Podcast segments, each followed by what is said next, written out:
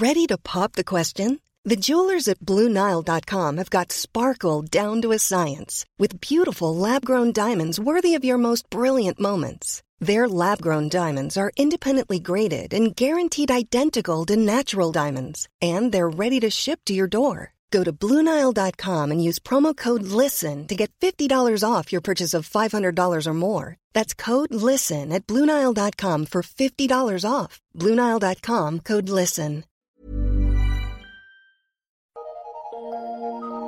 Eu sou Mário Persona e essas são as respostas que eu dei aos que me perguntaram sobre a Bíblia. Sua dúvida é por que o Senhor teria repreendido os espíritos que o reconheceram, os espíritos malignos que reconheceram a ele.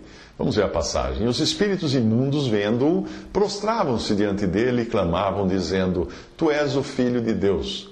E ele os ameaçava muito para que não o manifestassem. Eu acredito que os demônios aqui não tinham a intenção de glorificá-lo, mas de atrapalhar a sua obra. Por isso ele os repreende. Chegaria o momento certo para as pessoas certas dizerem a mesma coisa, dizerem que ele era o Filho de Deus.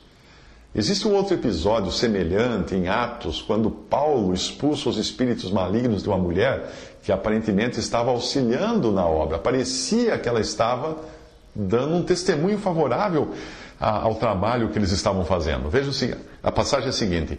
Ela, seguindo a Paulo e a nós, clamava, dizendo: São servos do Deus Altíssimo estes homens que vos anunciam um caminho de salvação. Hum? Atos 16, versículo 17. Infelizmente, nem sempre nós temos esse discernimento que Paulo teve ali, de perceber que o diabo, o príncipe deste mundo, não tem parte na obra de Deus. Quando os cristãos buscam apoio do mundo, seja apoio financeiro, apoio político, apoio social, eles estão se colocando lado a lado com o mundo que expulsou o Senhor.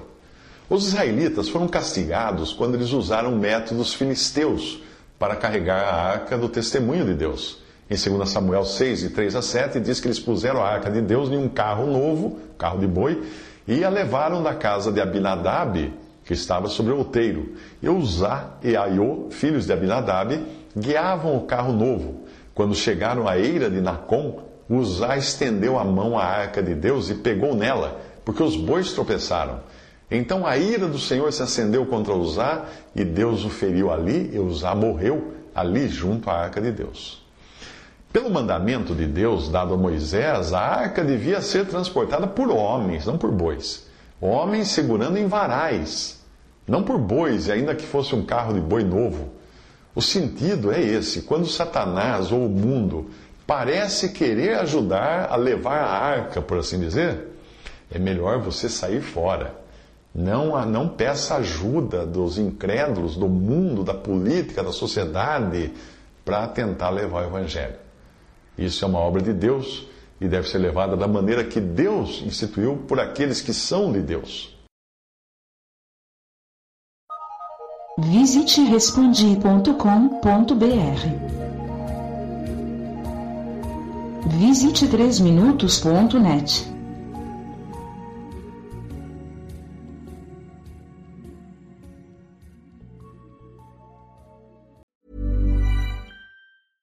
Imagine the softest sheets you've ever felt. Now imagine them getting even softer over time. That's what you'll feel with Bowl and Branch's organic cotton sheets. In a recent customer survey, 96% replied that Bowl and Branch sheets get softer with every wash. Start getting your best night's sleep in these sheets that get softer and softer for years to come. Try their sheets with a 30-night guarantee. Plus, get 15% off your first order at bowlandbranch.com. Code BUTTERY. Exclusions apply. See site for details.